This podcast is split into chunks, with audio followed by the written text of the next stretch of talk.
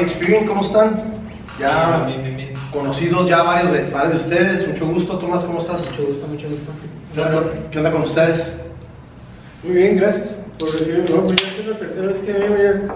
Fíjate, acabo de tener también a otro, a otro ah, invitado, que es la tercera vez que ya pasan, entonces back to back, traigo dos, dos invitados de tres veces, que está súper bien.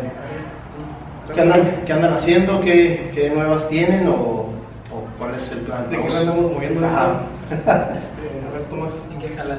No, pues ahorita traemos un, un cortometraje. Este, acabamos de producir el año pasado, bueno, sí, el año pasado y este, este un cortometraje. Lo estuve- este año fue a festivalearlo y le ha ido muy bien, la verdad, en, en los festivales. Este, hemos estado en uno en Nueva York, ¿no? En- como de- Sí, San Cristóbal creo que también. Ah, en San Cristóbal de las Casas. Y, pero el, que- el importante aquí es Shorts. Entonces fuimos seleccionados en Shorts México, que era algo que cuando empezamos el proyecto íbamos como vamos por Shorts. Claro. Y pues quedó. Entonces pues estamos ahorita este, muy emocionados con ese proyecto. ¿no? Sí, de hecho, se va a presentar todo este mes que viene ahí en, en la Ciudad de México y se, se supone que en otros lugares de la República se van a presentar en, en, la- en las cadenas de Cinemex y en otros de streaming. Y, este, y Short en México, pues se supone que es uno de los certámenes más, este, como más universales, ¿no? Porque ellos tienen muchas maneras de distribuir y este, hacen mucho show para, para los cortos que escogen. Entonces nos seleccionaron en la parte de, de, de, este, fantasy corto se llama, que son cortos de fantasía, de horror y de ciencia ficción. Entre otros cae como ciencia ficción y fantasía. Es el del día que el viento se detuvo, ¿no? Sí. Sí, sí, este. Y este es uno que hicimos muy, eh, de una forma muy diferente a como hemos estado trabajando con, en Hexagrama con Jorge. Este, que ha sido como cuestiones muy específicas que decidimos y proyectamos muy especial. Este fue como un proyecto en donde invitamos a Tomás este, para producir y para escribir el, el- el- el corto. Los, los cortos que hemos hecho anteriormente ya tenían como una temática y un concepto y ya era como, como. Pero este fue así como que lo creamos de la nada y estuvo muy suave toda la experiencia, ¿verdad? Sí, fue, un- yo creo que fue un proceso diferente y, para, para todos, ¿no? Para, mí, yo aprendí un montón de cosas con, con ellos, este, pero sí se, se hizo una dinámica ahí muy, muy, muy padre, ¿no? De, de, de ser. O sea, Ahora, este tipo de eventos son como la baja mil, ¿no? Que el premio realmente no es mucho, ni, ni a veces no es ni económicamente, ¿no? Pero es más el prestigio de decir, oye, ya fui seleccionado por, por este evento. ¿Qué tanto tiempo ustedes planean hacerlo? ¿Se dan un lapso? Ahorita comentabas, Tomás, de, de que a veces los proyectos a, a lo mejor tienen un, un, no sé, un trasfondo, una metodología, y ya conforme la marcha dices, oye, ¿le puedo ir metiendo esto o vamos quitándole esto? ¿Cómo, cómo es que ustedes, quién lleva el liderazgo, quién es el que va rigiendo todo esto? Yo, yo siento que es, es una mesa, eh, es una democracia, ¿no? Claro. O sea, sí, de hecho, cuando empezó el proyecto, sí nos sentamos y la pregunta fue, ¿qué quiere cada uno? O sea, ¿qué, qué, qué, qué- qué esperamos de este proyecto? Ya pues cada uno dio. Y, y como que llegamos a ese punto medio, ¿no? De queremos esto y vamos a hacer esto, ¿no? Hubo una situación muy interesante porque en alguna ocasión te platiqué este, de que Jorge estaba haciendo, estaba haciendo trabajos para un youtuber este, que se llama Gusdri y ya han hecho tres o cuatro ahorita, han hecho, han hecho tres creo, y cada uno pues llega a un millón de, views ¿no? y, más. Entonces Jorge estaba haciendo el segundo con él y en ese momento yo, a mí me daban ganas de hacer otra cosa, entonces dije, Jorge, ¿sabes qué Jorge? Mientras terminas, ¿por qué no invitamos a Tomás? Este, y nosotros, mientras terminas el de Gusgri, que es un trabajo pues, más artesanal que, que creativo, por decirlo de alguna manera, a menos que diga Jorge lo contrario, ¿no? Este, ¿cómo, ¿cómo lo definirías? ¿eh? de lo de creativo y lo de pues de, de que tienes que seguir las pautas de él este, ni siquiera es tu idea ni siquiera eso, a eso me refiero ¿no? entonces Sí, pues es más, más un trabajo de alguien más, ¿no? Ajá. Acá, claro que Jorge le da su, Su toque. su. Sí, En este caso fue, bueno, cuando termine George, pues entonces, este, ¿qué vamos a hacer? Entonces, y, y como Jorge ya había trabajado con Tomás, entonces este, lo invitamos.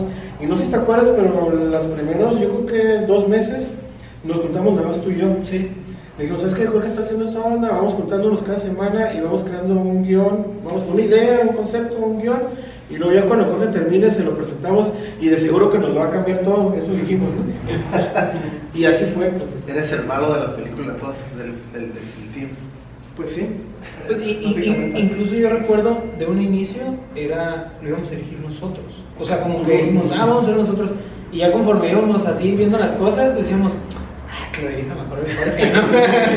o sea, O sea, te tienen respeto, cabrón. Sí. Pues sí, es que, o sea, ¿A qué sí, se era, era como la, experimentación de, de a ver cómo salía, y que por ejemplo Tomás dirigiera uno, que también Tomás tiene experiencia ya dirigiendo Claro. cortometrajes, ¿no? Sí, de hecho, estaría bien profundizar un poquito en lo que hemos hecho antes, Sí. tú y Sí, yo. porque ustedes se conocen desde hace mucho tiempo, ¿no? Sí, sí, desde la secundaria.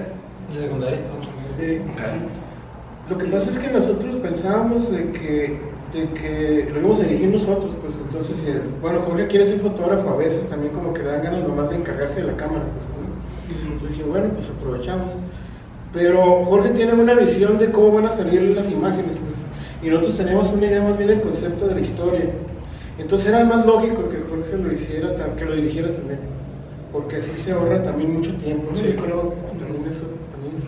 Ahora, lo- lo- no lo terminé de ver el corto, me gustó, tiene mucha imagen de pantalla de, de verde. ¿Cómo deciden ustedes o cómo deciden conforme van escribiendo la historia, oye, qué tanta pantalla voy a usar, qué tanta tecnología voy a usar? Porque me acuerdo que en el último podcast estuvimos hablando de que, de que estabas ya experimentando más con pantalla verde, ¿no? Sí, en, en este proyecto creo que tiene mucho que ver con el presupuesto.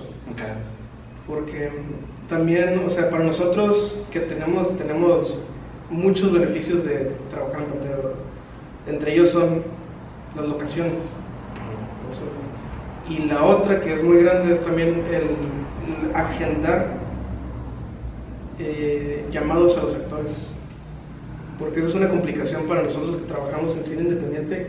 Es una súper complicación ponernos de acuerdo con actores para que todos lleguen el mismo día que necesitan estar en pantalla. ¿no? Y, y eso viene desde el plan de rodaje, porque en el plan de rodaje tú tienes que definir qué días necesitas a cuántos actores y eh, cuántos actores tienen que venir juntos porque participan en la misma escena.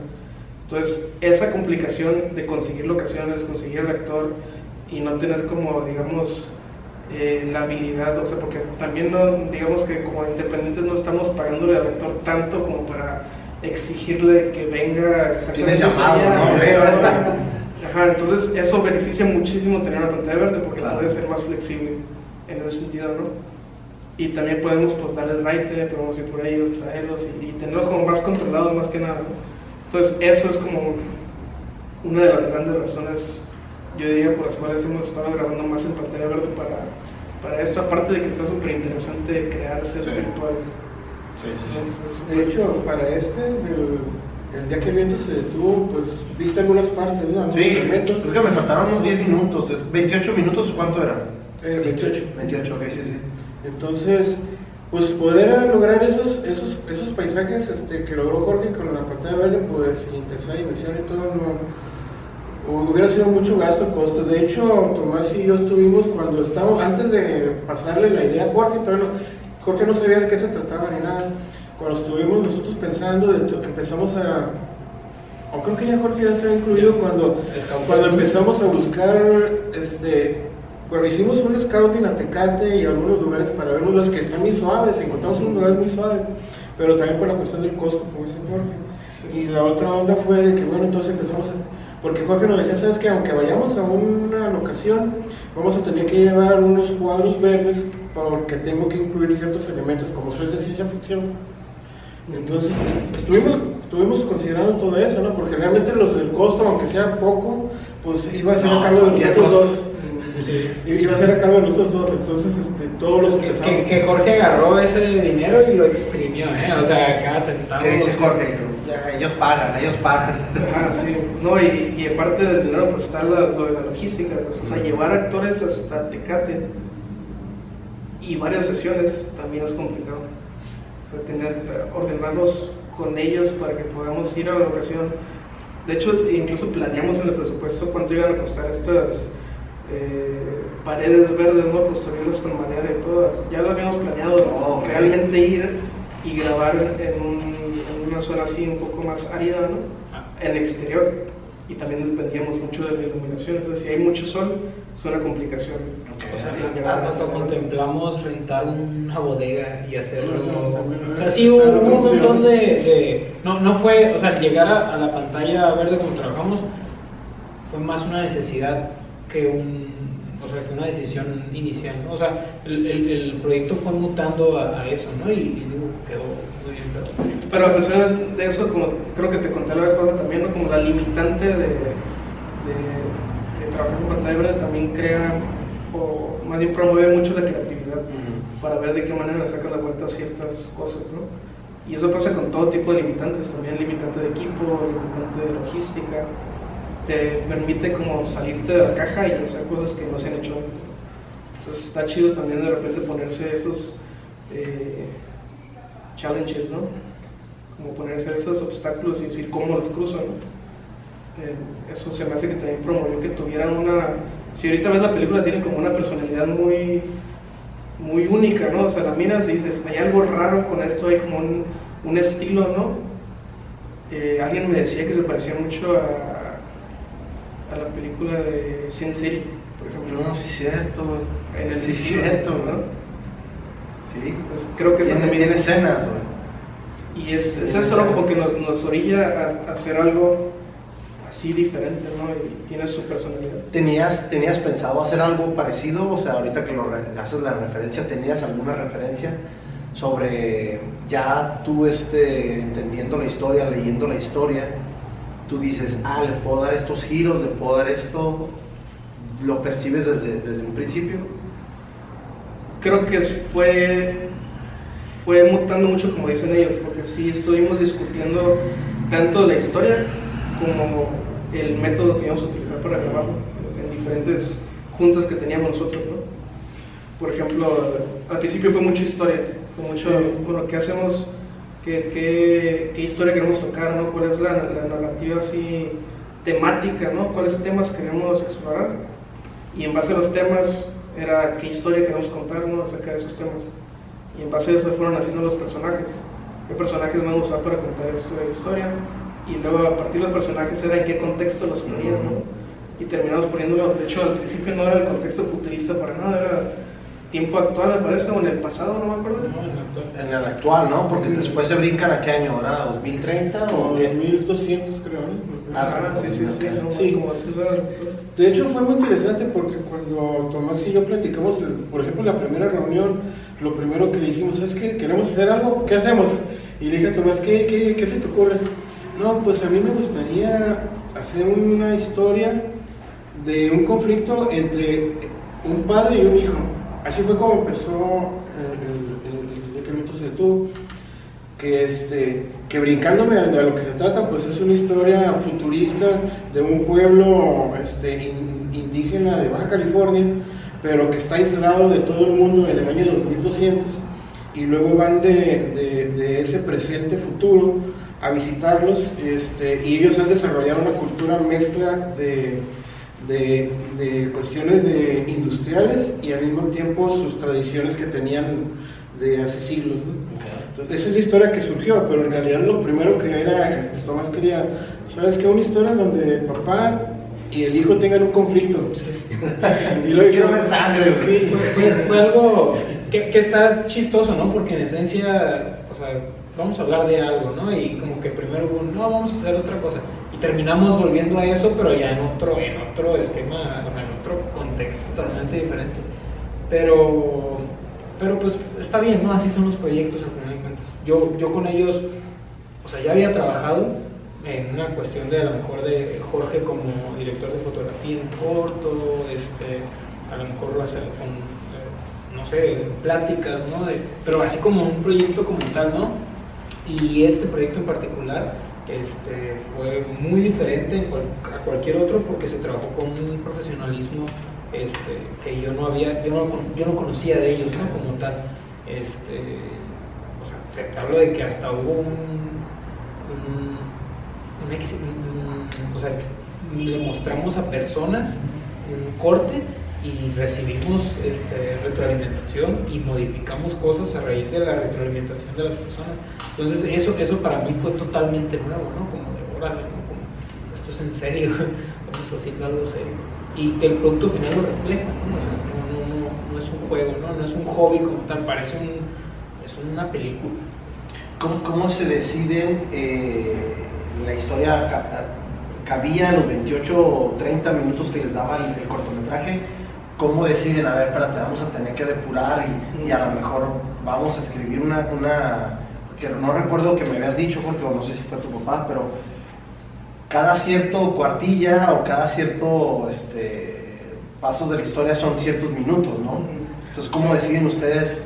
Vamos a recortarlo. Primero, como te digo, se deformó mucho la, la historia y el contexto, ¿no? Ya terminó siendo una historia futurista que tocaba en temas de tradición, de esta, esta cultura eh, imaginaria que tiene raíces reales, pero realmente creamos una cultura que no es real, ¿no? Entonces, ¿Quién sabe? eh, a lo mejor sí va a ser, o va a ser, a lo mejor se deforma y terminamos siendo ¿no? Pero entonces lo, lo que, lo que me preguntas es, es cómo llegamos a definir esa parte de historia de importante. Ajá. Porque realmente nosotros discutimos todo el contexto de en qué momento empieza nuestra historia, en el universo de la historia, Claro.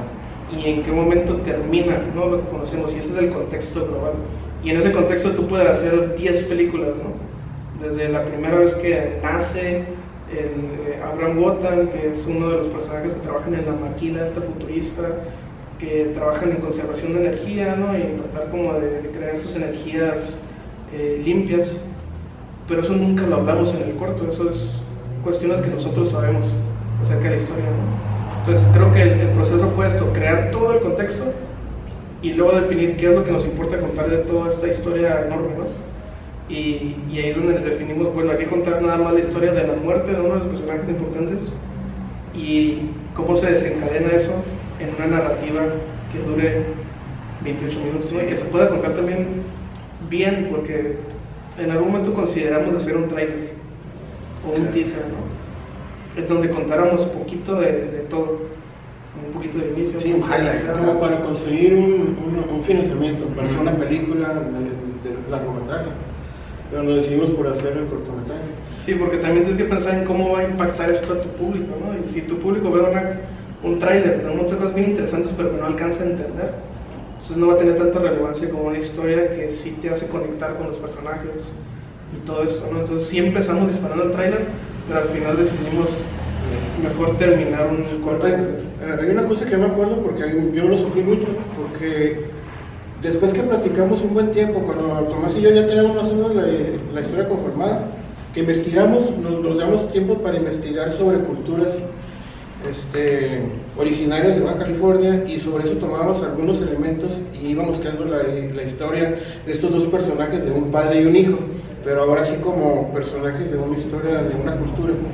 Y cuando fuimos terminando todo eso, ya y Jorge terminó y dijimos que ya se lo enseñamos a Jorge, nos lo va a cambiar todo. Sí, o que ya se lo enseñamos y luego en base a las preguntas de Jorge y las ideas que él nos proporcionaba, entonces empezamos a, generar la historia que él le llama como ese universo. Entonces nosotros tenemos una historia de cada uno de los personajes, todo su background, por ejemplo. estamos hablando desde 2023 hasta 2300, ¿no? Entonces todo ese periodo nosotros tenemos qué cosas pasaron, pues, ¿no? Y como dice Jorge, escogimos una. Pero el, primer corte de guion, entonces ya una vez que platicamos, digo, ok, entonces tú escríbelo. Entonces yo, yo lo escribí y cuando se los enseñé, pues eran como, no me acuerdo, como 50 o 60 páginas. Entonces estuvo bien feo eso porque empezaron a tomar así, porque no, esto no, hay que eliminar toda esta escena. O sea, eliminamos escenas completas de personajes que ahorita no salen o que no sabemos su background, pero obviamente porque no se podía grabar todo. Entonces eso sí, eso fue una cosa que, que a mí se me hizo, "Ay, qué bueno". Yo, yo me acuerdo cuando, cuando vi Piedras Gordas, le decía a Jorge, órale, está padre porque siento, o sea, me estás contando una historia, pero siento que hay mucho ahí, no, no, no sé, siento que hay algo, o sea, siento que hay mucho personaje, me, me da más de lo que a lo mejor la historia me está contando. Y ya entendí por qué.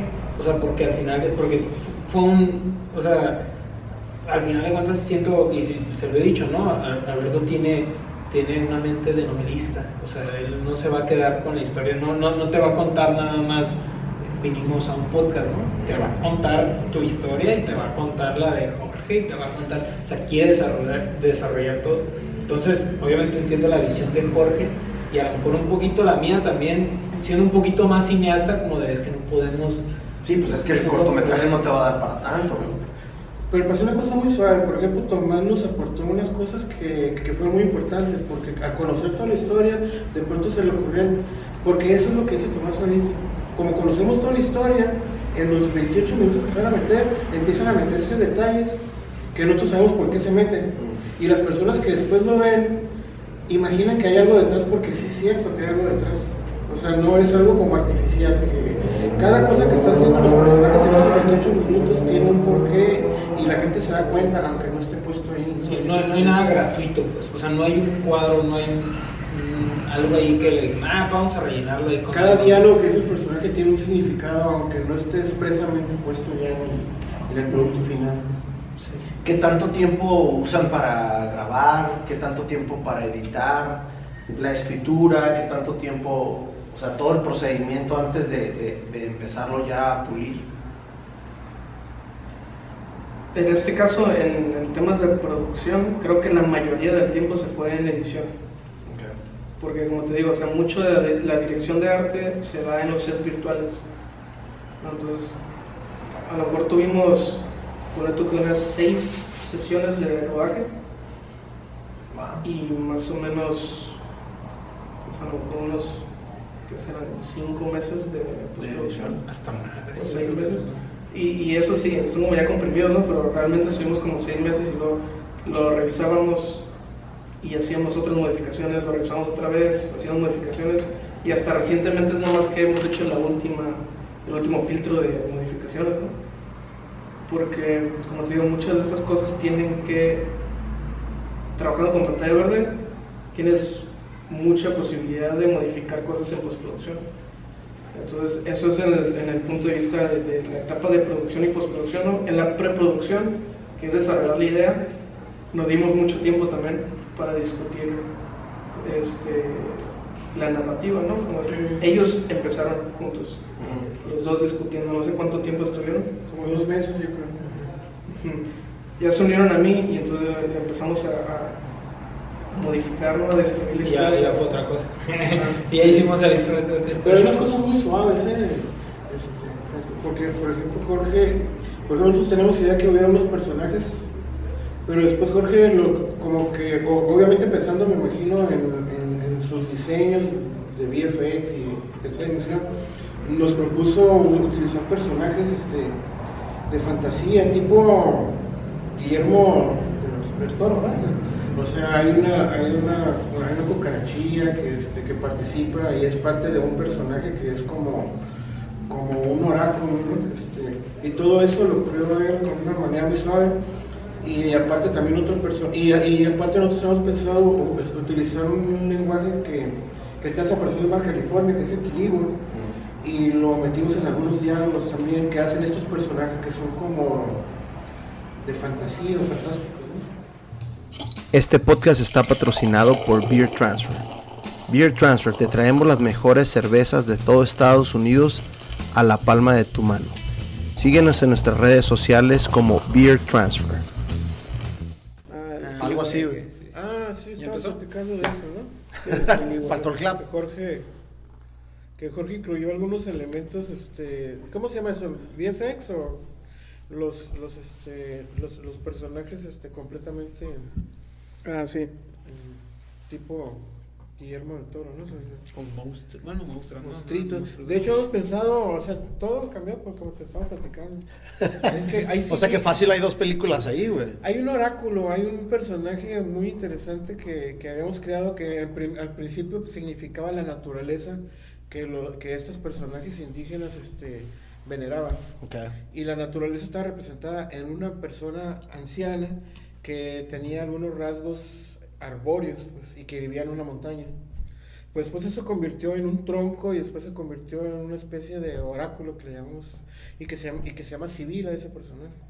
Entonces ese personaje lo hizo ya con una actriz que precisamente se caracteriza porque, porque le gusta mucho maquillarse y eso, ¿no? No sé si Mm. quieres hablar de eso porque está interesante. Eh, pues ese rol de Sibila pasó como por tres actrices diferentes. Ok. Porque mm, sí, la, la- su voz era muy especial. La manera en que hablaba. Y mm, sí, casteamos, bueno, no casteamos, más bien hasta grabamos, llegamos a grabar a tres actrices diferentes. Y no nos convencían, o sea, no, no terminamos por, por, por, por el personaje que teníamos en mente, ¿no? Entonces... es- ¿No pensaste en distorsionar la voz? Porque sí me acuerdo de la actriz y sí me acuerdo que es como algo adentro de un árbol. Mm, Sí. Eh, ¿No pensaste en modificar la, la voz o no sé? Sí, sí, y hicimos pruebas también. Ah, ok, ok. Nomás que No, se escuchaba muy, Sí, sí, es muy cierto. robótico. Es lo mismo que le dije, no, pues modifican ahí la voz. Ajá. Pero sí se escuchaba muy robótico. Ajá, ese es- el problema con las distorsiones, ¿no? Sí. Yo no había jugado el otro día con sonido y tuve unas entrevistas donde había mucho ruido y quise hasta, hasta cierto punto quitarle el ruido y mi voz se, se convertía muy robótica. Y dije, ese cabrón no soy yo, güey. ¿no? El Parece fil- que estabas cantando. Ajá, no, el, fil- el Sí. filtro te dice, el filtro te dice, ¿le quieres quitar mucho o le quieres Ujú. quitar mediano? Dije, ah, pues mediano. Y el hecho de haber jugado ahí, ah, canijo, ya mi voz era, acá, dije, ay, Sí. cabrón, qué, qué chingón está esa madre, ¿no? Y, y ahorita como pues, tú como creador y digo, Jorge también, es- estuvo muy interesante porque Jorge se apoyó muchísimo de las inteligencias artificiales. Ok, ah, les- les iba a Entonces, preguntar de eso. Era, era una historia de cómo en el futuro las robots y las inteligencias artificiales se apoderan y terminó, o sea, terminó recurriendo a ellas para un montón de cosas, ¿no? Entonces, digo, órale, ¿no? Qué, qué loco, ¿no? Que, este, que, Mm. que ya No, está y a mí sobre todo me gusta la ciencia ficción porque te predice lo que va a haber en el futuro, ¿no? Y ustedes juegan ya con eso, o sea, van creando la cultura que ustedes dicen hacerla, ¿no? O sea, Sí. eso es lo que más me gusta a mí de las películas de ciencia ficción. Lo que, lo que estamos platicando hace rato es que íbamos a dar como spoilers a- en la Ah, plática claro. de hoy. Quizá un spoiler que no habría que dar es, es, una, es una cosa que ocasiona que ellos ahí estén aislados, ¿no? Pero otros spoilers este, sí es- muy bien decirlos. No, sé si- o sea, todavía no está, al eh, todavía no está al- puesta al público. No, no. ah, no. ok, ok, entonces soy ah, privilegiado, ¿no? Sí. Entonces, ah, qué chingón. Ah, pero- Con razón me dijiste, Tom. Sí, se está festivalando. Sí, lo, lo que pasa es que está, Yo la, está- yo la repartí a todos mis la publicaste, ¿no? Ya- ya sé. está ahorita en una etapa de festivales, ¿no? Yo creo que más adelante, en cuanto pase esa etapa, que digamos ya, ya lo festivalemos lo que queremos, pues ya, ¿no? Lo vamos a buscar Sí, sí, sí. para- Mira, una, una cosa que está, que está muy interesante es que me- es futurista, pero sin embargo, más sin en cambio.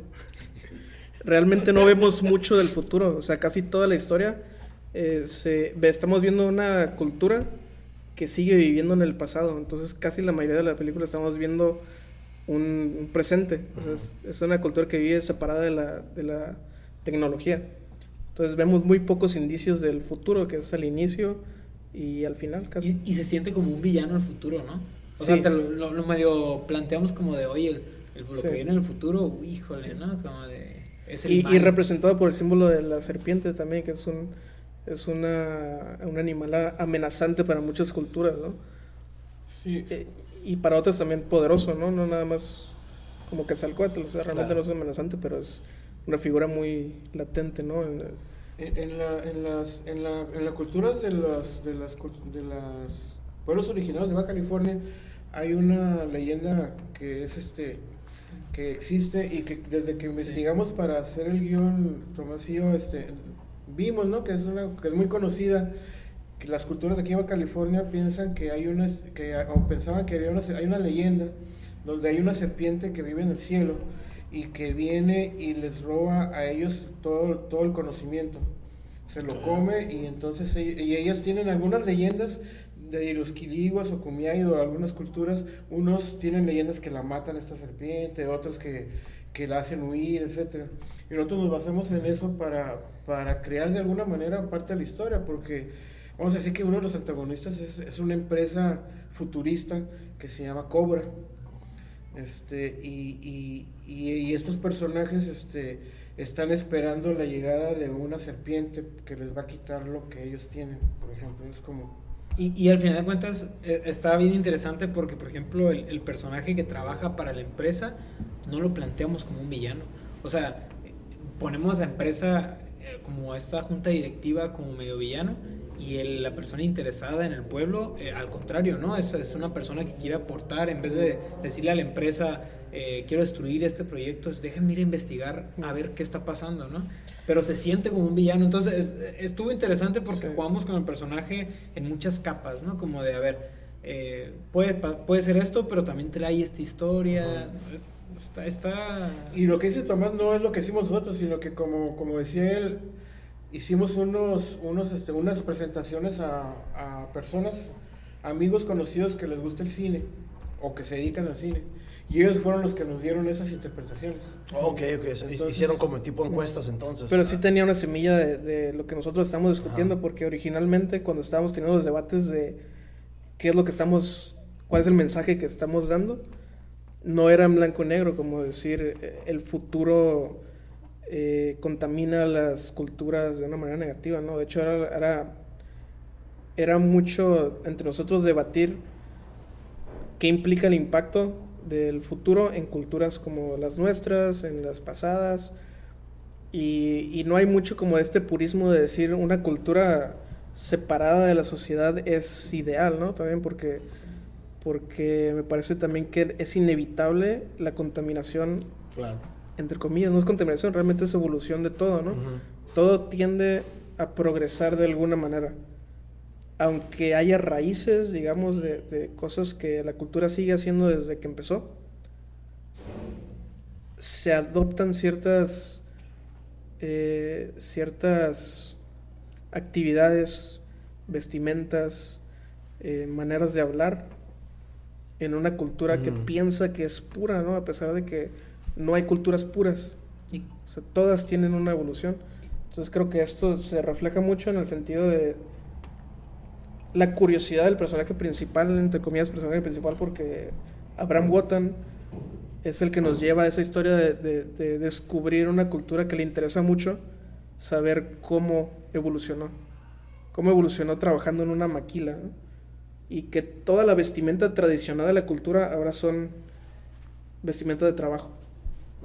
A, mí me pareció bien interesante que después de haber hecho este cortometraje, ellos dos trabajaron en un documental que iba enfocado en una... ¿De dónde era?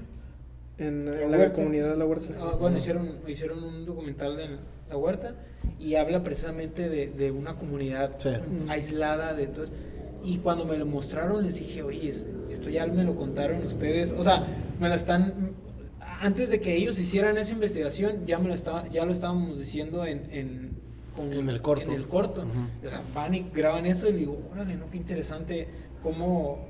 o sea, pareciera que fuera al revés, ¿no? Que, que ellos empezaron primero y dijeron, ah, así funciona esta sociedad, este, vamos a plasmarla en un corto. O sea, se creó la ciencia ficción y lo vieron que en realidad sí estaba pasando, ¿no? Entonces... Y, y, fíjate, esa, esa como narrativa global, que estamos hablando de temas bien amplios, que son cultura, tecnología. También estamos tocando el mismo tema, pero en un, en un como universo micro, en el sentido de una generación nueva, de los hijos del, del líder de la comunidad, que buscan el progreso, cuando el líder busca mantener la raíz, ¿no? Y que es la misma la relación del padre y del hijo, ¿no? el padre busca mantener una cierta manera que él conoce que funciona y el hijo busca romper esquemas, ¿no? De hecho, lo que nos quedamos de, lo, de la idea original, de, la, del primer día que nos juntamos, del padre con el hijo, se mantiene en el, en el, en el cortometraje. Y este, pero con un montón de contextos como ahorita estamos hablando, a lo mejor está muy revuelto lo que suena, porque realmente sí es complejo la historia, pero finalmente se trata de eso, ¿no? En un pueblo un, un, un, hombre que es el líder de esa cultura, de ese pueblo, de esa comunidad, va a morir y su hijo es el que va a tomar, por decir, la estafeta, ¿no? O sea, Onésimo se llama el Señor, va a morir, somos, somos testigos de la- del momento en que muere y llega alguien y, y- y su hijo va a tomar la estafeta, pero su hijo se siente como inseguro de no poder, no poder lograr lo que su padre había estado Claro. liderando a su comunidad. ¿no? Y otro spoiler, ¿no? Este, y en ese momento, por ejemplo, también nosotros metemos un poco de fantasía y ciencia ficción, porque en este caso, estos personajes de esta cultura tienen la capacidad, son nahuales, aparte de ser, de ser chamanes. Este, este personaje que muere y su hijo son, son, son chamanes que son nahuales, que en un momento dado aprenden a convertirse en, en animales, ¿no? Entonces su hijo, que está a punto de tomar la, la liderazgo de la comunidad, tiene dificultades para convertirse en nahual. Entonces tiene una lucha en sí mismo de que no puede lograr su objetivo. Y al mismo tiempo tiene la duda de que ahora que va a morir su padre o que está muriendo, que muere, pues, o sea, no, no sabe lo que va a pasar. Este podcast está patrocinado por Beer Transfer. Beer Transfer, te traemos las mejores cervezas de todo Estados Unidos a la palma de tu mano. Síguenos en nuestras redes sociales como Beer Transfer. Entonces, ¿ya tienen fecha para empezar a distribuirlo o, que, eh, o cuándo lo van a empezar a distribuir el, el- el, este, el corto o, o cuándo empieza a presentarse en cines? ¿no? Pues está una próxima presentación el día 8, 8 de, ¿De septiembre o- de Septiembre. septiembre en Ciudad de México, Ok. en, en Cinemex, no me acuerdo cómo se 222 Cinemex, no sé, no sé cómo lo identifiquen. Ah, no sé si haya 200 Cinemex ahí, ¿no? llama. pero Dicen Cinemex muchos, 222 se llama. Pero Acá hay que, es que Cinemex, ¿cuántos hay? ¿Tres? ¿Dos? ¿Aquí En uno En la Macroplaza hay uno, ¿no? está en Ah, Macro, también. Pacífico, eh, Alameda, este Ah, Mundo entonces- ah, en Divertido, Alameda hay, hay- bastantes. ok. Creo que hay, no sé si Playas Playa. también creo que hay uno. Ajá. Cinépolis creo que es. ¿No los van a traer para acá? Pero también ahorita comencé a Ah, posiblemente. Ajá, porque es que, es que, sí es me ha que- tocado ver cortos en, en, en Cinemex. Es que Shorts lo que hace es que distribuye alrededor de todo el país. O sea, agarra los cortos y pum, pum, pum. Entonces, posiblemente llegue acá, entonces pues, estaría interesado. o no sabe, no depende Nomás de que nosotros. avisen. ¿no? Que avisen. Sí. ¿no? Creo Sí, que iban a poner un programa Sí. de, de, de, de, de- de todo el año, pero todavía no lo ponen. Sería interesante, en dado caso que, que se presente aquí, pues vamos a movernos para que toda la gente vaya y lo, y lo vea, ¿no? Entonces, Ahora, no, Tomás, sí. que desear también a lo mejor, vamos a pedir, pues, Ujú. es que aquí no hay un camino así muy lógico, sino que hay que solicitar. Sí. Si nos- Sí, como dan chance, independientes pues, tenemos que nosotros ponerlo enfrente de las personas, si no, no lo van a ver. O los festivales. Sí, Y- definitivamente. Y fíjate que es otra cosa que hemos visto o aprendido. El cine, o sea, una cosa es hacer el producto y ya tener el producto y no importa qué tan bueno sea tu producto, tienes que ser mejor distribuyéndolo. O sea, es, es otro... Es otro papel, es otro boleto. papel, es otro... Sí, o sea, una vez escuché una, una frase y creo que aplica, ¿no? Que no manda el que la, el que la produce, sino que el, de la, el que la distribuye, ¿no? Y sí es cierto totalmente, o sea, la distribución es, es más de la mitad yo creo que del cine. Hay- Hay un programa que se llama Ambulante, ¿no? Que es el que trae también muchos cortos. No sé si lo, lo Está han visto. documentales. Documentales, Ah, perdón, documentales, sí, cierto. Sí. Sí, sí. El documental que dijo Tomás del el- el de la huerta, sí, ha, ha- ha sido seleccionado también en varios, varios lugares. ¿Algo más que quieran dejar de, de- de- de comentarios sobre, sobre este el día que el viento se detuvo?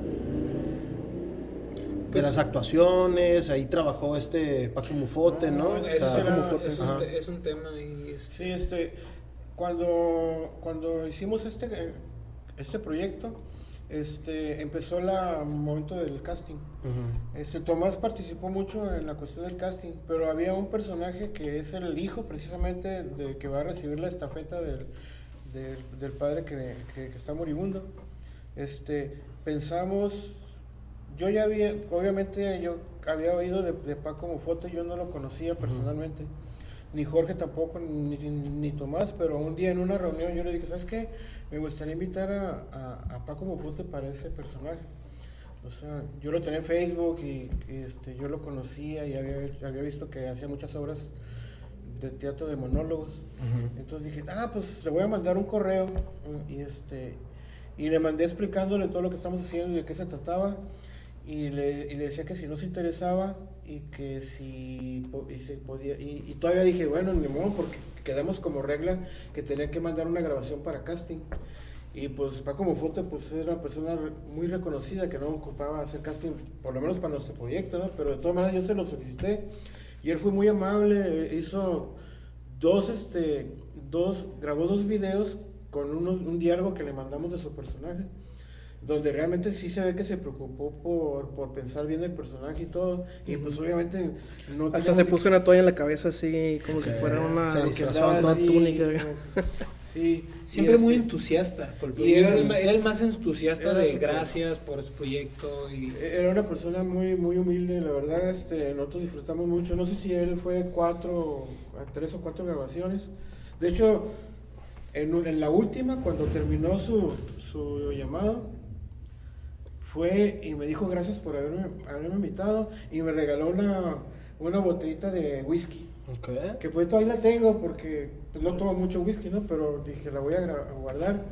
Y después, pues que falleció y todo, la verdad que nos- a mí me, yo lo, lo sentí bien gacho porque era una persona que, que tenía un aura que en cuanto hablabas con él, la verdad Te que caía sentía- bien, sí, muy humilde también, sí es cierto. y, y- y lamentablemente no, no, yo creo que es algo de lo que digo, híjole, qué mala onda, ¿no? Pero no alcanzó a ver nada. No vio, no vio, No vio nada Sí, porque ¿no? cuando pasó pues estábamos, todavía en- esta- estaba Jorge ahí trabajando y, y no, no tenía nada así. Entonces, concreto. Este, yo, yo les comento a ellos que, que se me hace una experiencia bien fuerte ver el... Porque Sí. precisamente la película habla de que él, él está lidiando con la muerte. O sea, él está lidiando con la muerte de alguien.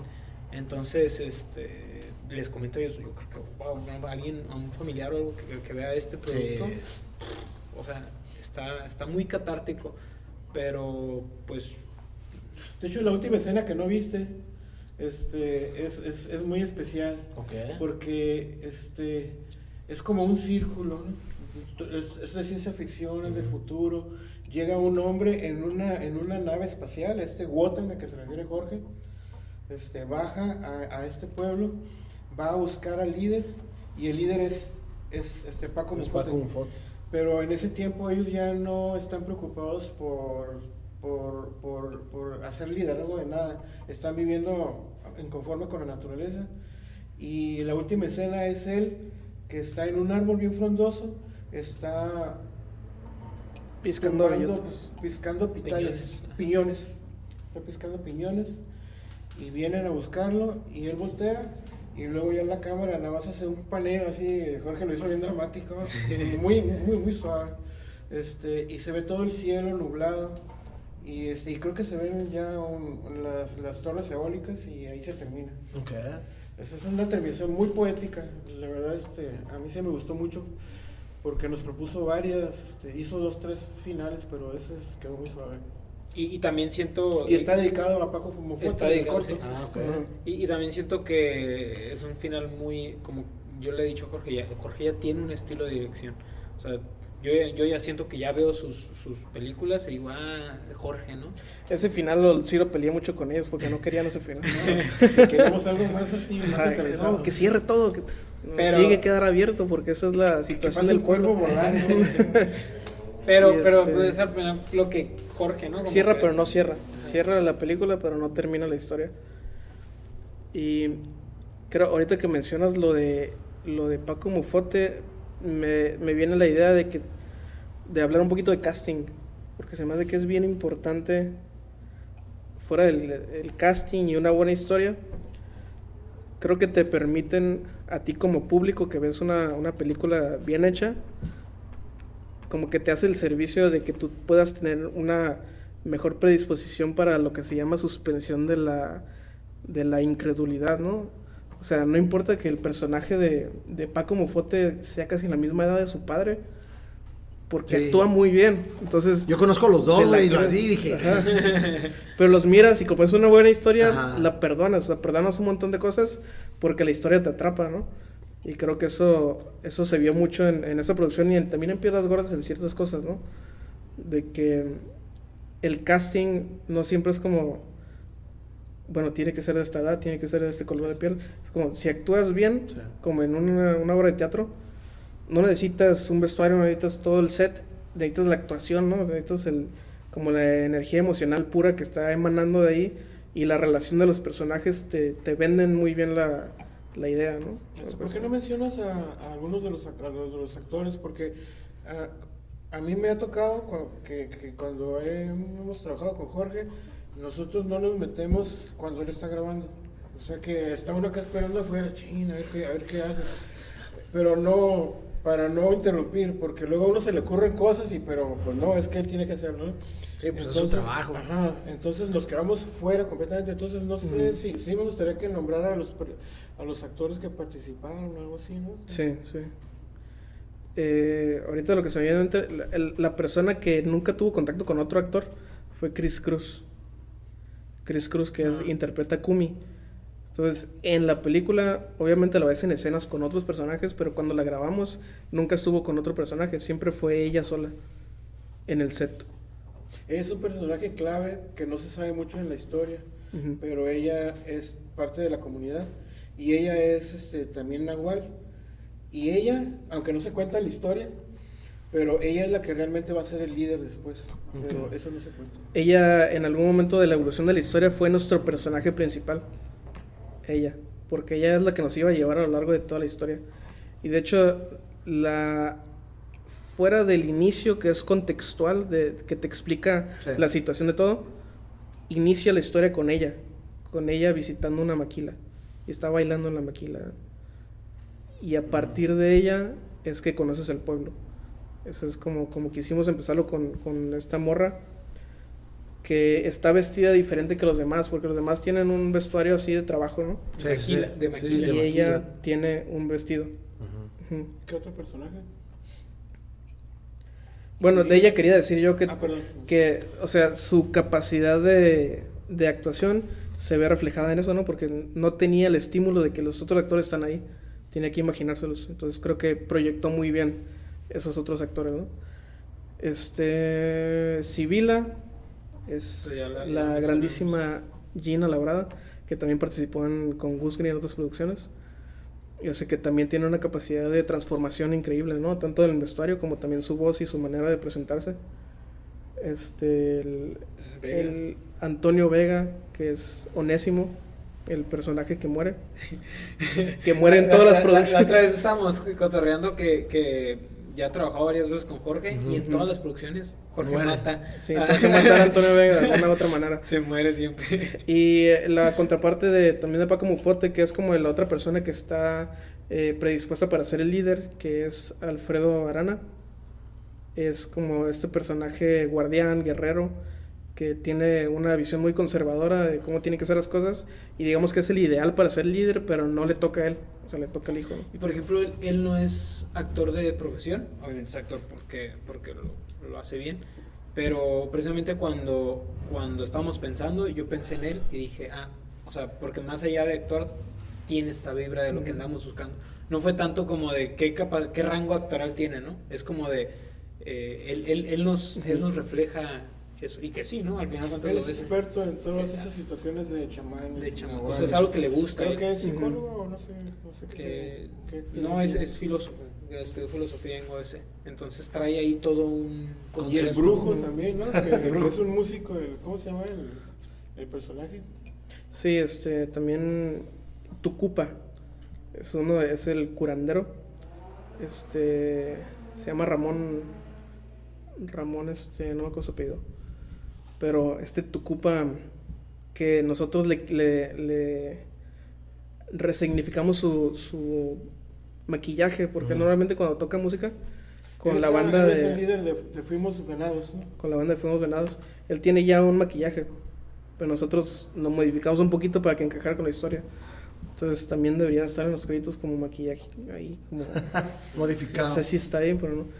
Y entonces también eh, Marcelo Pulido, que es el este eh, ser extranjero que entra El que da la a presentación. la comunidad, ¿no? Con, con- con él estuvo muy curioso porque él hizo el casting para hacer el papel de Paco Mufote y él es argentino.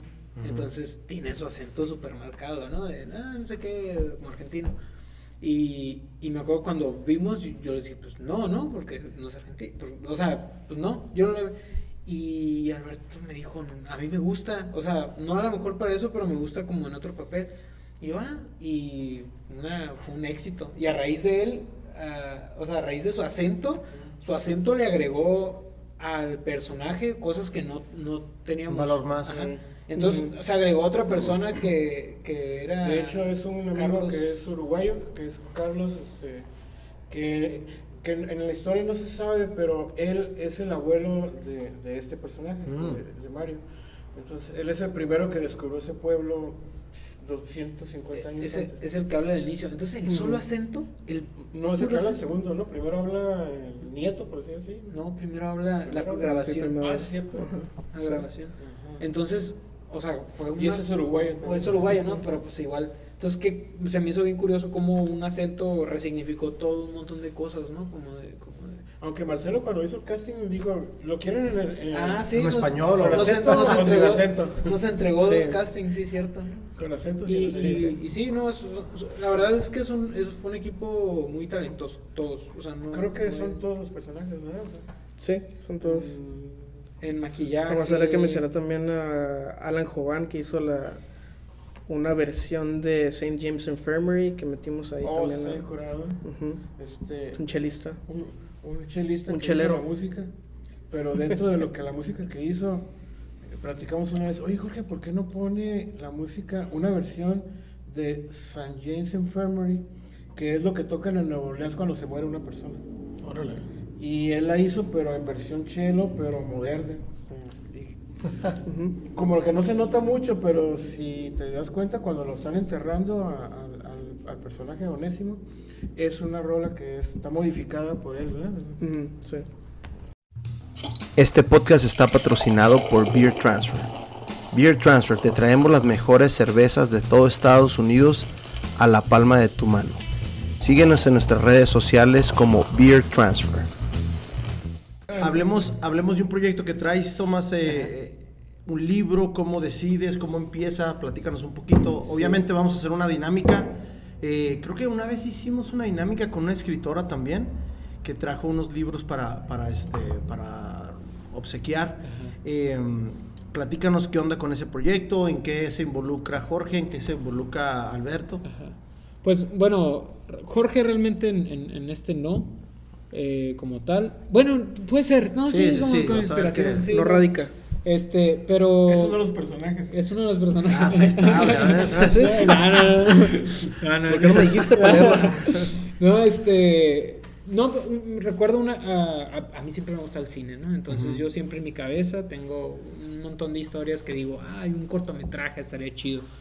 Y me acuerdo precisamente una vez que, que Alberto eh, me compartió un, un libro que me dijo, ¿sabes qué? Chécalo y revísalo y a ver si te gusta, ¿no? Y pues, eh, o sea, que te gusta y que no, que le quitarías. Y me acuerdo que lo leí, lo disfruté un montón. Y dije, órale, qué padre. O sea, como de, estaría suave que yo también hiciera, ¿sabes? Como, como, como Claro. estos proyectos que te inspiran a, a hacer. Y, y pasa la pandemia y pues eh, dejé de trabajar como un mes. Y dije, ah, pues aquí es. Dije, voy a... Y ese mes empecé a, a escribir las historias y fue, fue, el libro fue mutando. Ahorita tiene una personalidad el libro, ahorita es algo, o sea, te puedo decir, trae el, el concepto de eh, como si fuera un, un disco que trae Ok. canciones, pero son cuentos que a la vez este cada cuento este, te habla un poquito de lo que es Tijuana. Ok. Ah, eh, trato de que cada cuento sea muy diferente al otro, proyectando un poquito lo que es Tijuana, que Ok. son personas Sí, sí, sí. muy variadas, conectados los cuentos. Hay un personaje que de repente conecta con, con otro de otro. O sea, qui- quise, quise plasmar mucho lo que es Tijuana, eh, ¿sabes? Como este lugar donde habita. eh, lo- se lo comentaba a otras personas.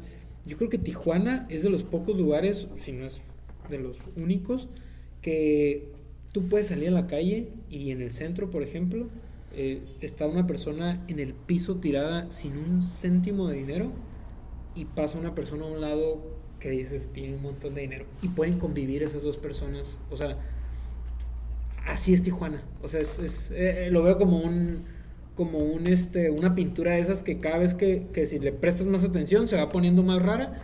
Eso es Tijuana, ¿no? Si, tú prestas atención a, a- a las calles de Tijuana, da- eh, te das cuenta que hay muchos personajes con muchas historias muy diferentes. Entonces, este, pues fue la idea, ¿no? De vamos a hacer estos cuentos tan variados. Y también dije, quiero, quiero como, como me encanta el cine, dije, quiero que cada cuento eh, tenga algo visual, para que ayude a reforzar eh, eso, eso, eso tan diferente que quiero de cada cuento. Entonces, este, trabajé con diferentes artistas en diferentes eh, ramas, ¿no? Por ejemplo, trabajé con un fotógrafo, trabajé con un poeta, trabajé con un diseñador de, de como dibujos de, de anime, como otro como que dibuja con, con, lápiz, es más así, más oscuro, más artístico. Más artístico. Entonces eh, fue una mezcolanza ahí de todo y, y terminó este... Y, comentaba, por ejemplo, lo que es el, el título, ¿no? Eh, no sabía cómo ponerle y una vez que vi una palabra en la calafia dije, uy, esto es lo que es. Murmuren, ¿no? no, no, no eh, las tenía, las tenía, ¿eh? Porque porque dije, ah, no, porque son, son historias de estos canijos, ¿no? De los, de los calafieros y de la gente que se sube a la calafia y, y, cuántas cosas no pasan arriba de una calafia, ¿no? Exacto. Entonces, eh, Murmuren fue el, digo, Murmuren, eh, lo que, lo que es, fue, fue la, la, ganadora, ¿no? Porque dije, pues claro, estoy diciendo lo que es Tijuana y, y este, y a la vez, no, está, está muy interesante. Ajá. Este y pues artistas de Tijuana muy talentosos también. fue, fue, toda una experiencia, la verdad, el, el, libro.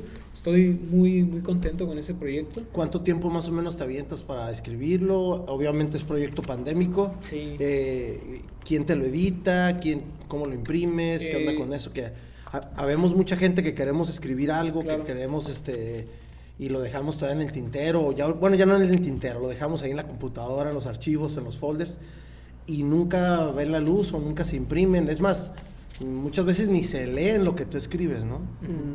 Eh, pues, ¿cuánto me tardé? Yo creo que, sin así, pues obviamente con pausas, pero unos dos años en todo el proceso. Porque es, tengo los, los, eh, los cuentos y ahora es como de, ahora quiero que alguien que sepa me lo revise. Entonces trabajé con una editora eh, que se llama Carla Ochoa Ok, sí, sí la conozco. Sí, ha estado aquí y la conozco bien. Ah, es, muy buena. Y pues literal ella, ella arregló todos mis textos, ¿no? Porque pues eran una cosa que... Y entonces ella me dijo, mira, eh, bueno, esto, esto y esto, esto. Y, y, ya pues me entregó el trabajo final y yo tenía muy claro que quería, quería eh, distribuirlo yo. O sea, como de, Independiente. Independiente. como como Entonces, el cine este, independiente que hace.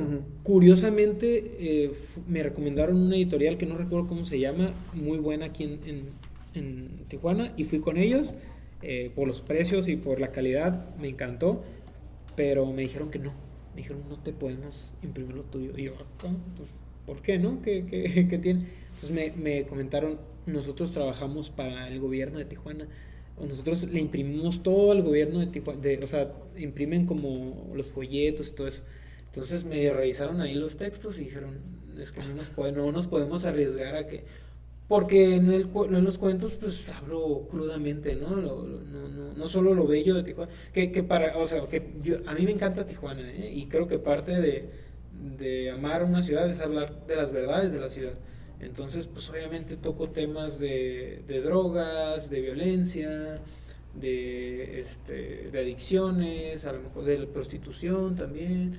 Entonces, este, obviamente nunca satanizando nada, ¿no? Pero, pero sí, no, pero son temas que nos, vemos a diario. Es como ahí están. Sí, ahí están. Ahí están y eso es, es parte de. Entonces, pues me dijeron que no y, pues, dije, pues qué hago, ¿no? Eh, entonces ya busqué otro otro otra posibilidad. sí, otra editorial y ya eh, la, imprimí, ya pues ahí está el producto y muy contento, la verdad. Sí, eh, mira, el, trabajo, porque mucha gente me pregunta como, hey, ¿qué onda? De repente el, sacar un libro se ve así como de, oh, órale, no, sacaste un libro. Literal, siéntate y escribe. Siéntate y escribe. Sí, pues está bien fácil decirlo. No, pues es que, eh, mira, pasa mucho y, y, y, yo, lo, yo, yo, este, es lo primerito que curiosamente escribes para que te lean y te da muchísimo miedo que te lean. O sea, es muchísimo el miedo. Y por ejemplo, yo lo aprendí de, Alberto, o sea, Alberto siendo un escritor ya con varios libros y con, con mucho, pues... Brebaje y todo. Sí, este, tiene la, la, la, humildad de ir y entregarte el libro y decirte qué opinas y tomarte en cuenta. Entonces, eso, por ejemplo, fue algo que no hice con este. Entonces digo, ah, para proyectos, o sea, sé que hubiera mejorado mucho si lo hubiera hecho, pero creo que la clave está en eso, en escribir y mostrar las cosas y recibir retroalimentación y, y cambiar. Este, y es un proceso, o sea, no, no es nada más este, lo voy a escribir, lo voy a publicar, ¿no? tienes que enamorarte del proceso de... No, y lo dejas descansar, o sea, dos Sí. años creo que es, es suficiente para, para a lo mejor este, corregir o, o editar tus textos. Y no es cualquier cosa, o sea, todo el mundo queremos tal vez escribirlo, pero sí lleva su... No, y luego también Sí, ¿no? La, la vida de escritor es, o sea, tienes que ser escritor, o sea, quieras o no, para un escritor así bien, bien acá, pues con todas sus letras, tiene que ser escritor nada más, porque yo pues siempre he trabajado, ¿no? Entonces de repente escribía cuando podía en el trabajo. o- Sí, es un hábito que tiene que ser diario, sobre Sí. todo si quieres escribir bien. Sí, sí, sí. Entonces yo no lo tenía. Bueno, se dieron cosas ahí en mi trabajo que, que me dieron chance de, de seguirle y pues por eso lo terminé. Entonces, este, pues yo, yo diría a, los que se quieran, que tengan ahí en guardado, agarren ese, ese, este, esos que tienen escrito y compártanlo, compártanlo y, y Sí, eh. reciban retroalimentación. Y ya después piensan en, en publicarlo. Claro que sí. Algo que, que comentamos hace ratito atrás de cámara era este, cómo ven la escena del, del, del cine, cómo ven la escena, obviamente, Alberto eh, eh, con la escritura, ahorita también ya eres parte de- de- del ámbito ahorita literario. ¿Cómo percibes, Jorge? Este, ha habido varios movimientos, yo he visto varios films acá, ahorita se me va el nombre, eh, obviamente acá en la escuela, ya me imagino que ya cada, cada día es menos la escuela que estás trabajando ahí, estás yendo a la escuela ya más o menos terminas, pero yo veo mm, bastante movimiento, acabo de estar hace dos fines de semana en eventos musicales donde es música, pero atrás de cámara o algo así también se puede estar grabando mucho, mucha escena que, muchas veces no se percibe, ¿no? Sí. Creo que ahorita está muy joven la como esta escena cineasta en Tijuana. Creo que todavía no ha llegado a madurar, pero sí estoy viendo cómo cómo está cambiando y se está adaptando mucho porque pues es muy especial vivir en Tijuana, como dice Tomás. Estás, estás expuesto a, a una gran diversidad cultural, entonces nunca vas a ver cine tijuanense que sea ni clasista, ni racista, ni nada así. Porque a fuerzas tienes que aceptar la Sí. diversidad, ¿no? Sí, sí, sí. Entonces yo lo que veo en el futuro del cine tijuanense es eso, como una como proyectar la diversidad cultural y la diversidad de clases y todo esto. Que la diversidad de clases es una cosa que creo que no se explora tanto Aquí. en el cine en general. Yo, yo creo que en México sí. Hay muchas que mi Reyes En México- Godínez, to- todas las películas en, de- Pero de incluso México eso. hablan de, de- Yo lo de- que veo ahí es que es, yo sí lo categorizaría como un cine no, no con una visión realista del, del clasismo. Sí, es más Sí. entretenimiento, nada más. güey. Ajá, Es- yo, entretenimiento. yo digo que sí, pero es cat- como hecha como en caricatura. sí, Pero, sí. pero así es, es que así es. Eh, Lo que pasa es que la visión de Tijuana es muy diferente. Me comentaba un amigo que fue a Ciudad de México, me dice, es que en Ciudad de México tus notas son de la colonia fulanita, ¿no? O sea, y viven allá, y ahí están los ricos, y acá está, está este... el- Sí. Y Tijuana, Tijuana tiene el aguacalientes a- ahí y luego está luego, luego este, que te Sí. gusta. O sea, no, no, no hay como esa Sí, separación. a lo que me refiero es que el clasismo no sea el tema principal, Ajá. sino que sea simplemente la naturalidad de la, de la historia. O sea, obviamente, si, por ejemplo, lo que mencionaste, el, el, este, Godínez contra Reyes. el tema es eso. Sí. Entonces, lo que yo digo es, las propuestas que, que yo veo que están haciendo es, el tema ya no es el clasismo, sino que el clasismo forma parte de la, de la naturalidad de la, de la narrativa. O sea, la narrativa puede ser cualquier cosa, ¿no? Una historia de amor, puede ser una historia de terror o lo que sea. Pero yo- yo forma sí- parte yo- de la sí- diversidad Yo cultural. siento que gira a raíz de, por ejemplo, esta, la de la de Nuevo Orden, es, es hablar de eso. Es el tema. Es el tema. Yo lo que, lo que digo es, en el futuro del cine de Tijuana veo como que va para allá, hacia... Sí, hacia- que ser. Hacia allá no enfocarse en eso. Y también, fíjate, hay, hay mucho cine actual y también en el pasado de Tijuana que se enfoca mucho en, en la, en la migración, en la- el narco y bla, bla, bla, los temas que siempre exploran. Pero lo que digo es, estoy proyectando como lo que veo en el futuro es un cine inclusivo. O sea, en ese Inclusivo, sentido, ajá. como más... No somos diferentes, somos humanos todos. Sí.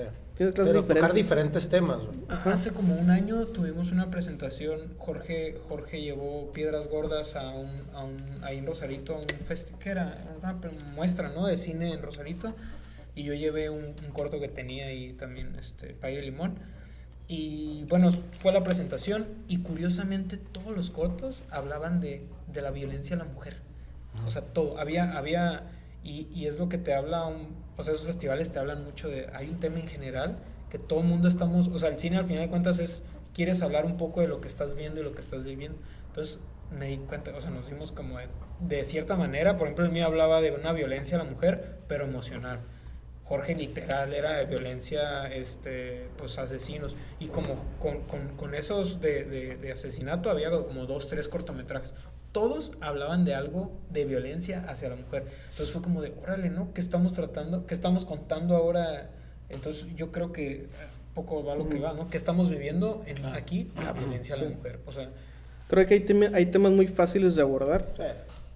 que sabes que van a tener relevancia porque ya porque ya están encasillados. O sea, si tú hablas de ciertos temas que resuenan, la gente los va a consumir. Ahora, yo pienso que eso no es lo ideal. Yo pienso que lo ideal es hablar del humano. En general. Ajá, o sea, de, de lo que es la historia humana, más allá de la controversia, de, de lo que resuena siempre, porque también hemos visto mucho de esto en, en la escuela de cine. Vemos producciones que son premiadas, que son promovidas, que son eh, featured, ¿no? Como, mira, esto es lo que hace, Ujú. esto es lo que están haciendo los cineastas. Y todas casi siempre tienen un tema de ese que resuena tanto. Pero a mí se hace que promueven más, promueven mucho más como el, el seguir haciendo eso que se llama pornomiseria. ¿No? Que es como. Como. Nunca había escuchado el término, ¿eh? Pero... Pornomiseria es como hablar de la miseria nada más para causar morbo. Ah, ok, o para generar como un, resonar en ese tema, ¿no? Lo cual no digo que no está, que no debería de hablarse de, de, de la miseria, no debería de hablarse de las clases sociales, sí debería tocarse el tema, pero es muy fácil caer en, el- en la caja de voy a hablar de esto porque sé que esto va a tener relevancia social y quiero que mi película se vea, ¿no? Entonces, es difícil el, el tema este, ¿no? De, de ver cómo incorporas a eso sin quitarle importancia, pero al mismo tiempo contando una historia que no revuelva alrededor de ese tema, ¿no? yo, Y yo- creo que eso es el- lo que yo digo al futuro del cine. Creo que incorpora la problemática, pero no la centraliza, no la victimiza tampoco, ¿no? Sí, no, yo, yo, por ejemplo no estoy tan de acuerdo con, ¿cómo dijiste? Por, Por no miseria. Pornomiseria. No digo que mucha gente no, o sea, muchos cineastas no lo hagan, pero, pero por ejemplo, los éxitos de, de, de, o sea, clásicos del cine, su contexto ha sido súper relevante para que fueran lo que, lo que son. O sea, no, no puedes, no puedes decir que, que, que cierto, eh, a lo mejor si hubieras agarrado esa película en otro, en otro, en otra época, no hubiera, hubiera resonado diferente, o sea, te hubiera hablado diferente y, y- y no digo que, que lo hubieran hecho así, o sea, obviamente es como, como, como oye, pues, ¿qué es, qué es ahorita, no? ¿Qué, qué está ahorita, no? Que el, el Me Too, ah, pues vamos a hacer una película de- con algo así.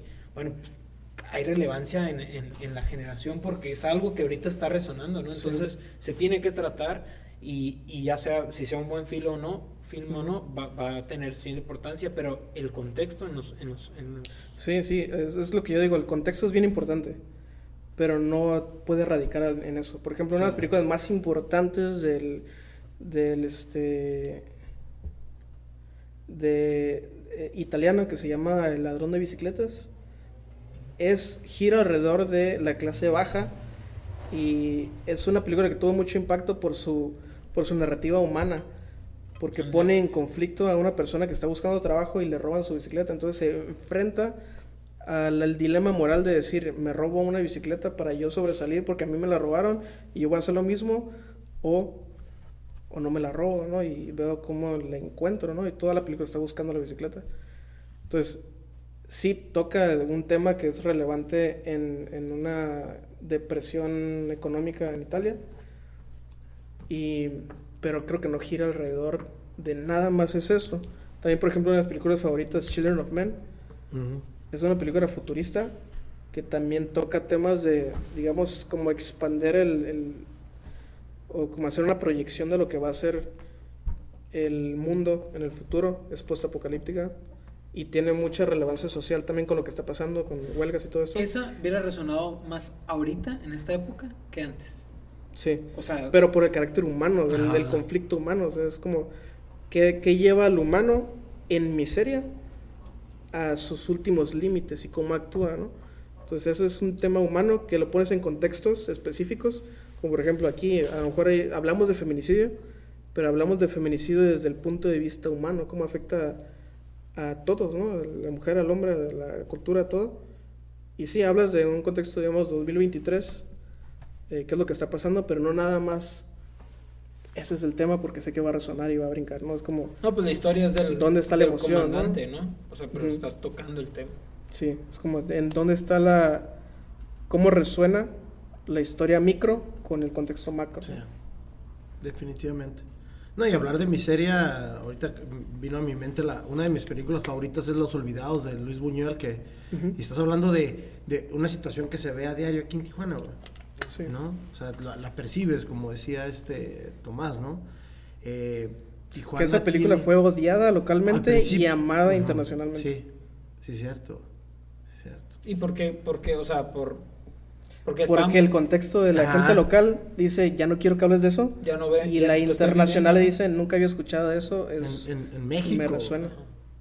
O sea, Entonces, por eso digo, si quieres Y- y- tocar y está, pues, interesante, fíjate, está interesante analizar eso, ¿no? Cómo el cine mexicano ha evolucionado, o sea, cómo ha ido avanzando a, a- a lo que, o sea, por ejemplo, todos, todos esos directores internacionales que venían y hacían cine acá y hablaban bien crudo de lo que ellos Es veían. la misma razón por la que no te publicaron en... Exacto. Sí, es que, es que no te van a publicar porque son temas que no les interesan. Es más, a lo mejor sí les interesa, pero no se arriesgan a, a perder a un cliente grande. Sí. Digo, es, es- es tema para otro podcast, pero... sí, sí. pero- Y por eso uno a veces tiene que recurrir a habla- a hablar, con metáforas. Sí, Y que la gente Modificar después vea y, diga, esa película está bien chida. Y de repente en su casa, dos semanas después, diga, Ay, está hablando de mí, está hablando de mi cultura, está hablando de mi ciudad. ¿no? pero de, sí, después de dos semanas Sí, o más, sí, güey. ya que lo digeriste, ¿no? Ajá. ¿Algo más que quieran dejar para, para, para este episodio de... eh, lo, lo nombrar- lo nombraremos hexagrama? ¿O qué onda? Pues... Pues, ¿O son Lo que es. independientes? Tomás, Lo que es, ¿qué lo que es. lo que es. Las Sí, cosas como pues, son. Murmuren, ponle. Murmuren. reafirmar y lo que están platicando ahorita precisamente es lo que es el día que el viento se, se Lo que detuvo. es. Porque, porque Así, era- lo que es el- lo el- que es lo que es es la historia de un padre y un hijo. Entonces, ¿por qué perduran algunas obras y otras no perduran? Porque unas están hablando de unas cosas que a todos les atañen en el fondo. Simplemente las circunstancias y los ambientes cambian.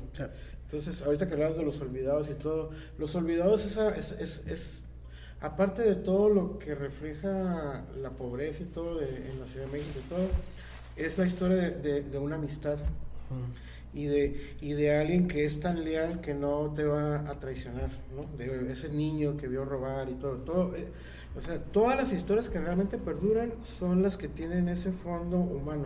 Claro. Entonces, este, yo creo que se sintetiza lo que estaban ahorita platicando, es que hay obras que tienen un fondo muy profundo y de las cosas que se hablan a lo mejor pueden chocar. ¿De, de qué habla este libro? Lo que es, es del amor a una ciudad. Entonces las historias son el ejemplo de lo que en el fondo se habla de la esencia. Cuando una obra tiene una esencia, yo creo que, que vale la pena. Sí. Fíjate, curiosamente, y uno nunca, creo que uno nunca termina de, de- o sea, tú puedes querer decir algo con tu obra y la, la persona que la va a consumir la va a recibir, puede recibirle diferente. ¿no? Yo recuerdo una vez que, que precisamente fuimos a presentar otro cortometraje que yo había hecho a Sonora, no sé si recuerdas. Este, el cortometraje en esencia hablaba de una persona que perdía a su mamá y, y pues estaba lidiando con ese duelo. Pero durante el cortometraje, el personaje principal tenía otro duelo con un amigo que se iba. Pero era como una subtrama que estaba ahí y que había ahí como, pues era para que estuviera ahí y ayudaba a explicar un- el final de cierta forma. Y me acuerdo que en el aeropuerto ya de regreso se me acercó una persona que estuvo en el festival. Me dice, oye, tú fuiste del... del- ah, sí, me gustó mucho. Dice, me llegó mucho la historia de... de- yo también este, perdí un amigo así que se mudó.